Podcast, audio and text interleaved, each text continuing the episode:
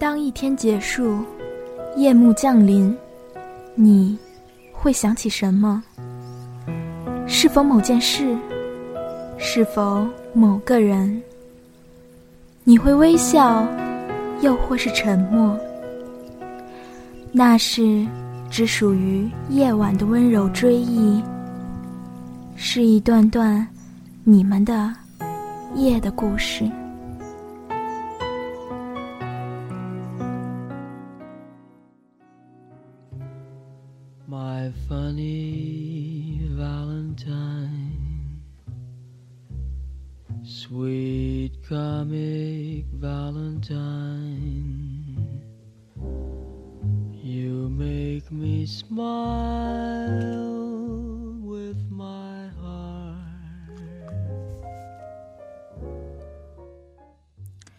各位听众朋友们，周五晚上好，这里是夜的故事，我是小瓜。我不知道大家有没有这样的感觉，从高中一毕业，时间就过得特别快。反正小瓜是这样的，自己的意识还停留在十几岁的时光里，总觉得还不到时候承担很多的责任。还不到时候自己独自去面对人生。不过出国留学在外，毕业在即，很多重要的事情都要自己做决定。这时候才发现，时间走的总比成长的速度快，跟都跟不上。要承担的不仅是责任，还有不停的失去和得到，以及各种的变化。年纪小的时候，不是很能理解，你生命中大部分人都是过客这句话的意思。每个时期都曾有过觉得永远不会离开的朋友，那是因为活得不够长，以为瞬间就是永恒，以至于后来不知不觉中。墙上的海报换了好几轮校服也换了好几身，家门口的早点摊儿换了好几样，从肉夹馍变成了鸡蛋灌饼。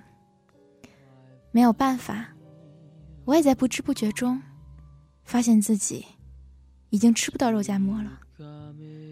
心里的人也轮番来来去去了好几茬。从前觉得生死攸关一样的事，现在想想，只感觉是鸡毛蒜皮。没有一件事情是恒定的，总要需要努力或者强求去留住。最好的状态，那就是自然的去接受改变了吧，从容的去接受一切的失去。和降临在你身边的东西。人生如果是一趟冗长的河流，那么这一段的旅程中，你愿意做我的摆渡人，就足够了吧？又或者，在这一段旅程中，我看到了河边的花草，看到了天上的流云，即使下一秒钟。大雨倾盆，乌云密布，那也就足够了吧。因为总是留下了可以回忆的美好的事情。Not if you care for me, stay little bird.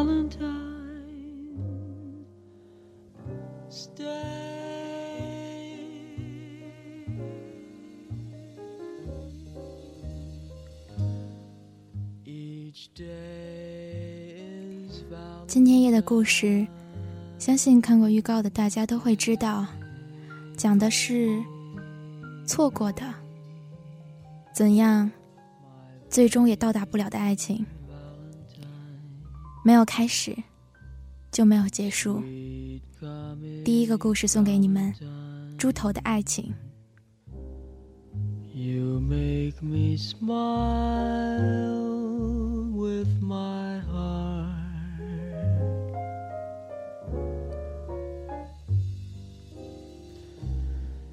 Your looks are laughable.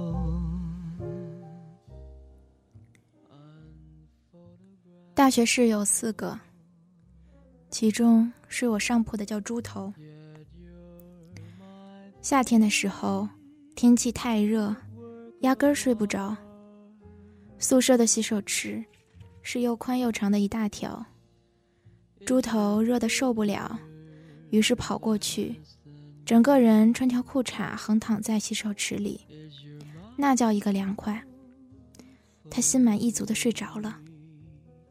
结果同学过来洗衣服，不好意思叫醒他，就偷偷摸摸的洗。冲洗衣服的水一倒，沿着水池差点把猪头淹没。猪头醒过来之后，呆呆照着镜子说：“靠，为什么我这么干净？”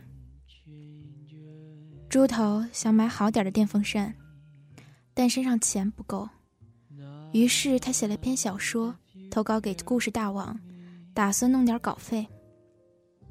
他激动地将稿子给我看，我读了一遍，肝胆俱裂。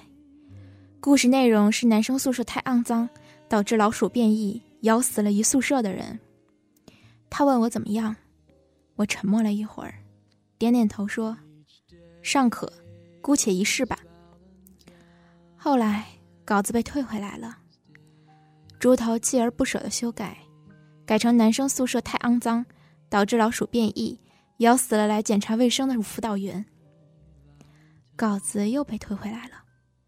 猪头这次暴怒，彻夜不眠，改了一宿，篇幅增加一倍。这次内容是：男生宿舍太肮脏，导致老鼠变异，咬了其中一个学生。学生毕业后成了故事大王的编辑，虽然明明是个处男，却得梅毒死了。稿子这次没被退，编辑回了封信给他，很诚恳的语气，说：“同学，老子弄死你。”猪头放弃了赚钱的梦想，开始打游戏。他花三十块钱从旧货市场买了台二手小霸王，打《三国志二》。他起早贪黑的打，一直打到游戏卡出问题，居然活活被他打出来六个关羽，八个曹操。那年放假前一个月，大家全身拼凑起来不超过十元。于是饿了三天，睡醒了赶紧到洗手间猛灌自来水，然后躺回床位保持体力，争取尽快睡着。第四天大家饿得哭了，班长在女生宿舍动员了一下，装了一麻袋零食送到我们这儿，希望我们好好活着。当时我们看着麻袋，双手颤抖，拿起一根麻花送进嘴里，泪水横流。靠麻袋坚持三天。再次陷入饥饿，我记忆犹新。后半夜，猪头猛地跳下床，其他三人震惊地盯着他，问：“你去哪儿？”猪头说：“我不管，我要吃饭。”我说：“你有钱吃饭？”猪头擦擦眼泪，步伐坚定地走向门口，扭动身体大喊：“我没有钱，但我不管，我要吃饭。”我们三人登时骂娘，各种恶毒的话语，骂得他还没走到门口，就转身回床，哭着说：“吃饭也要被骂，我不吃了。”清早，猪头不见了，我饿得头昏眼花。突然有人端着一碗热汤递给我，我一看，是猪头。他咧着嘴笑了，说：“我们真傻，食堂的汤是免费的呀。”全宿舍泪洒当场。猪头喃喃地说：“如果有炭烤生蚝吃该多好呀，多加蒜蓉，烤到吱吱冒水。”再后来，猪头恋爱了，他喜欢外系一个师姐。猪头守在开水房等师姐去打开水，但他不敢表白。师姐将开水瓶放在墙边，一走远，猪头就把他的开水瓶偷回宿舍。一个月下来，猪头一共偷了他十九个纸饼。作为室友，我们非常不理解，但隐约有点兴奋。我们可以去卖水瓶儿啦！一天深夜，猪头说：“其实我在委婉的、委婉的示爱。”我大惊，问：“何出此言？”猪头说：“我打算在毕业前偷满他五百二十个水瓶，他就知道这是我爱你的意思了。”大家齐齐沉默，心中暗想：“我去你大爷的！”那时候的男生宿舍，熄灯以后，总有人站在外面，光膀子，穿条内裤，煲电话粥。他们扭动身体，发出呵呵呵呵的声音，窃窃私语。每张桌子的抽屉里，打废的 IP 电话卡日积月累，终于超过了烟盒的高度。猪头很愤怒，他没有人可以打电话，他决定打电话给师姐。师姐叫崔敏，那头崔敏的室友接的电话，说他已经换宿舍了。猪头失魂落魄了一个晚上。第二天，食堂前面的海报栏人头攒动，围满学生。我路过，发现猪头在人群里面。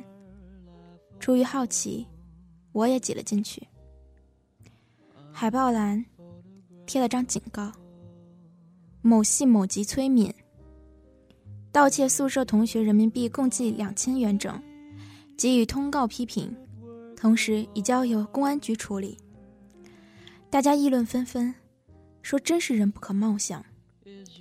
我去拉猪头，发现他攥着拳头，眼睛里全是泪水。虽然我不明白他哭什么，但总觉得心里也有些难受。猪头扭转头，盯着我说：“崔敏一定是被冤枉的，你信不信？”当天夜里，猪头破天荒的去操场跑步，我站在一边，看着他不惜体力的跑，一圈、两圈、三圈，他累瘫在草地上，他躺了半天。挣扎着爬起来，猛然冲向女生宿舍，我怎么追也追不上他。后来，猪头白天旷课，举着家教的纸牌去路边找活干。再后来，在人们奇怪的眼光中，猪头和崔敏一起上晚自习。到冬天，漫天大雪，猪头打着伞，身边依偎着小巧的崔敏。几年前，曾经回到母校。走进那栋宿舍楼，站在走廊里，总觉得推开三零八，门内会团团坐着四个人。他们中间有个脸盆，泡着大家集资购买的几袋方便面，每个人嘴里念念有词。然后我想起猪头狂奔在操场上的身影，他跑得精疲力竭。深夜，星光洒满年轻的面孔，似乎这样。就可以追到自己心爱的姑娘。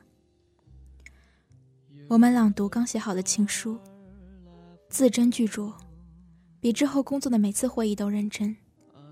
似乎这样，就可以站在春天的花丛，永不坠落。我们没有秘密，我们没有顾虑，我们像才华横溢的诗歌，无需冥思，就自由生长，句句押韵，在记忆中。铭刻剪影，阳光闪烁，边缘耀眼。猪头结婚前来南京，我们在此相聚，再也不用考虑一顿饭要花多少钱。聊着往事，却没有人聊如今的状况，因为我们还生活在那首诗歌中，它被十年时间埋在泥土内，只有我们自己能看见。我们聊到宿舍里那段饥饿的岁月。笑成一团。猪头拍着桌子喊服务员：“再来一打炭烤生蚝，多加蒜蓉，烤到吱吱冒水就赶紧上。”他高兴的举起杯子，说：“我要结婚了，大家干一杯。”猪头的太太就是崔敏。很快他喝多了，趴在酒桌上，小声地说：“张佳佳，崔敏没有偷那笔钱。”我点头，我相信。他说：“那时候，所有人都不相信他，只有我相信他，所以，他也相信我。”我突然眼角湿润，用力点头。他说：“那时候，我做家教赚了点儿，想去还给钱被偷的女生，让他宣布，钱不是崔敏偷的。结果等我赚到费用，那个女生居然转学了。”他说：“那天崔敏哭成了泪人儿。从此，她永远都是个偷人家钱的女生。”我有点恍惚。他举起杯子，笑了，说：“一旦下雨，路上就有肮脏和泥泞，每个人都得踩过去。可是，我有一条命，我愿意努力工作，拼命赚钱，要让这个世界的一切苦难和艰涩，从此再也没有办法伤害到他。”他用力地说：“那时候我就是这么想的，以后我也会一直这么做。”我大醉，想起自己端着泡面站在阳台上，看校园的漫天大雪里，猪头打着伞，身边依偎着小巧的崔敏，他们互相依靠，一步步穿越青春。十年，醉了太多次，身边换了很多人，桌上换过很多菜，杯里洒过很多酒。那是最骄傲的我们，那是最浪漫的我们。那是最无所顾忌的我们。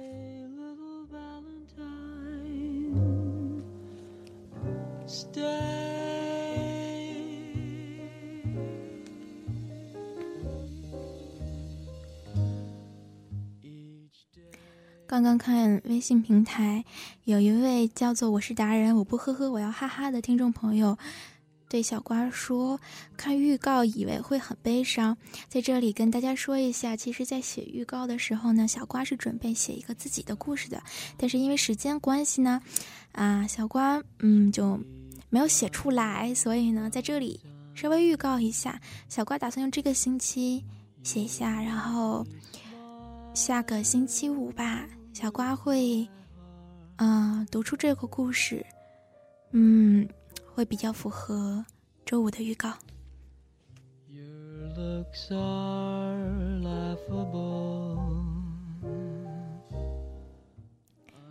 第二个故事，摆渡人。小玉文静秀气，却是东北姑娘，来自长春，在南京读大学，毕业后留在这座城市。他是我朋友中为数不多正常工作的人，不说脏话。不发神经，腼腆平静的活着。相聚总要喝酒，但小玉偶尔举杯也被别人拦下来，因为我们都惦记着要有一个人是清醒的，好依次送大家回去。这个人选必须靠谱，小玉当之无愧。有次在管春的酒吧，从头到尾默不作声的小玉偷偷喝了一杯。然后，眼睛发亮，微笑愈发的迷人。他蓦然指着隔壁桌的客人，捧腹大笑：“快看他，脸这么长，最后还带个拐弯，像个完整的斜弯钩，再加一撇，那就是个逼，就是个逼，匕首的逼。这个读音很暧昧，好吗？”全场大喊。从此，我们更加坚定了不让他喝酒的决心。二零零八年秋天，大家喝挂了。小玉开着他那辆标致三零七，把我们一个个送回家。我冲个澡，手机猛震，小玉的短信：“出事儿啦，吃宵夜啊！”我立刻非常好奇，连滚带爬的去找他。小玉说：“玛丽睡我那儿了。”玛丽是个画家，二零零六年结婚，老婆名叫江杰。我一惊。他是有妇之夫，你不要乱搞。说到“不要乱搞”这四个字，我突然兴奋了起来。小玉说：“今晚我最后一个送他。”结果听他嘟囔半天，原来江杰给他戴绿帽子了呢。小玉告诉我，玛丽机缘巧合发现老婆偷人，憋住没揭穿。最近觉察老婆对他热情万分，还有意无意提起把房产证名字换成他。玛丽画了半辈子抽象画，用她凌乱的思维推断，这女人估计筹备离婚，所以演戏想争取资产。我严肃地放下小龙虾，问：“那他怎么打算？”小玉严肃地放下香辣蟹，答：“他睡着前吼了一嗓子，别以为就你会演戏，明天开始。”我让你知道什么叫做实力派演技。十月的夜风已经有凉意，我忍不住打了个寒战。小玉说：“她不肯回家，我只好扶到自己家了。”我说：“那你怎么又跑出来？”小玉沉默一会儿说：“我躺在客厅沙发，突然听到卧室里撕心裂肺的哭声，过去一看，玛丽裹着被子在哭。”哭得蜷成一团，我喊他，他也没反应，就疯狂的哭，估计还在梦里。我听得心惊肉跳，待不下去，找你吃宵夜。我假装随口一问：“你是不是喜欢他？”小玉扭头不看我，缓缓点头。月亮升起，挂在小玉身后的夜空，像一轮巨大的备胎。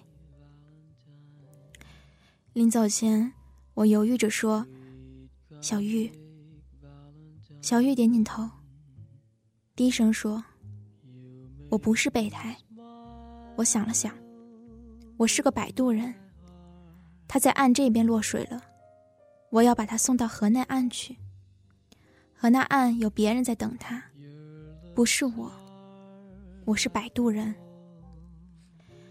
我叹了口气，走了。过了半个多月，玛丽在方山办画展，据说这几年的作品都在里面。我们一群人去捧场，面对一堆抽象画，大眼瞪小眼。玛丽指着一幅花花绿绿的说：“这幅，我画了我们所有人，叫做朋友。我们仔细瞧瞧，线索紊乱，很难看出谁是谁。大家面面相觑，一哄而散。”只有小玉站在画前，兴奋地说：“我在哪里？”玛丽说：“你猜。”小玉掏出手机，百度着当代艺术鉴赏、抽象画的解析，在那儿研究了一个下午。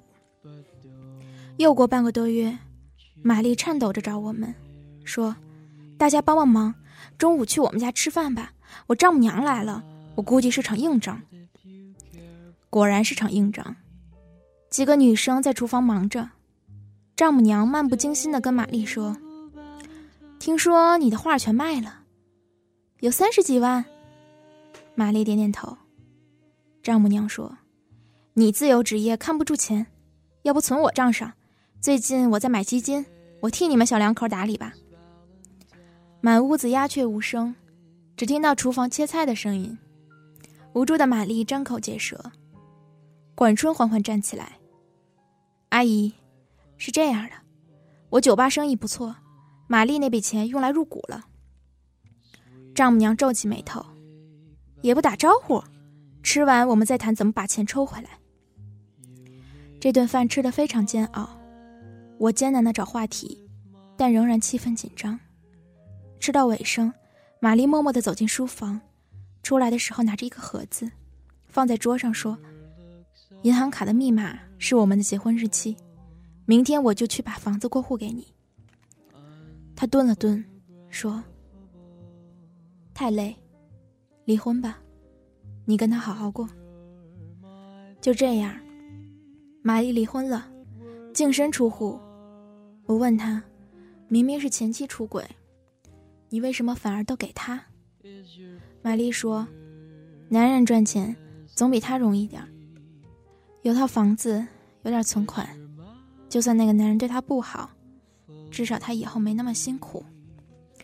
她擦擦眼泪，说：“我们谈了四年，结婚一年多，哪怕现在离婚，我不能无视那五年的美好。”我点点头，也对。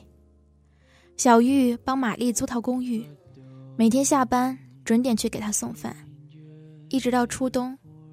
朋友们永远记得那天，江杰和现任老公到管春的酒吧，和玛丽迎面撞到，他结结巴巴地说：“你你们好。”那个男人说：“听说你是个伟人，难得碰到伟人，咱们喝两杯。”玛丽和江杰夫妻在七号桌玩骰子，整个酒吧的人都一边聊天一边竖起耳朵，斜着眼睛观察七号桌。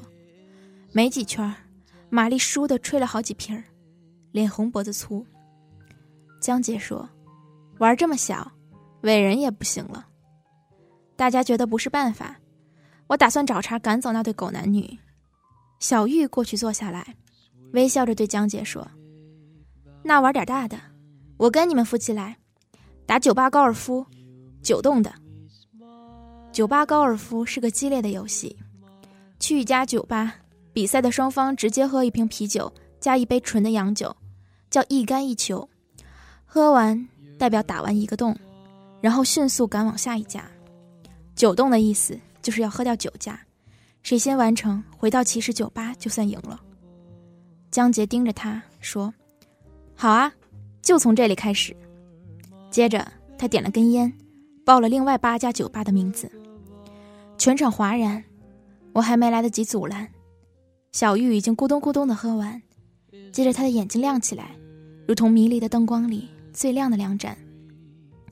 小玉和江杰夫妻一起走出酒吧，所有人。轰然跟着出门，我尽力凑到小玉边上，她冲我偷偷一笑，说：“你们都忘记我是东北姑娘啦。”这天，成为南京酒吧史上无比华丽的一页。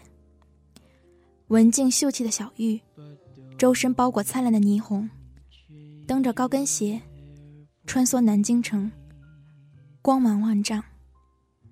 喝完一家酒吧。小玉的眼睛就会亮一点儿，她每次都站在出口，掏出一面小镜子，认真的补下口红，一步都不歪斜。管春默不作声的开车，我从副驾驶看后视镜。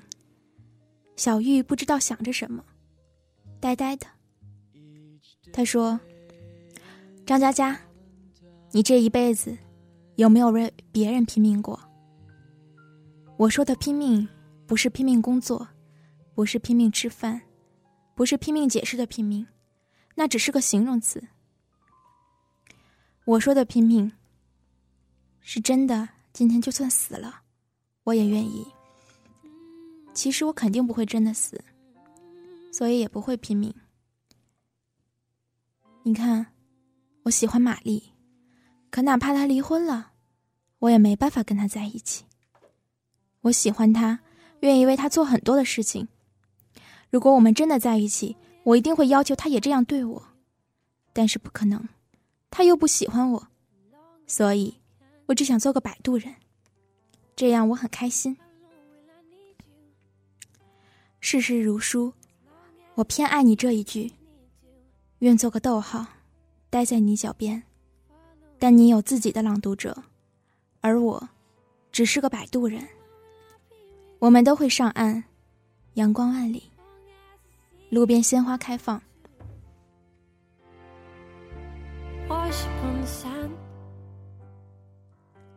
今天夜的故事就讲到这里了，嗯，大家晚安，我们明晚接着见。我是小瓜，祝你们都拥有甜蜜人生。一首歌送给你们，希望你们喜欢 how。long as your father told you. As long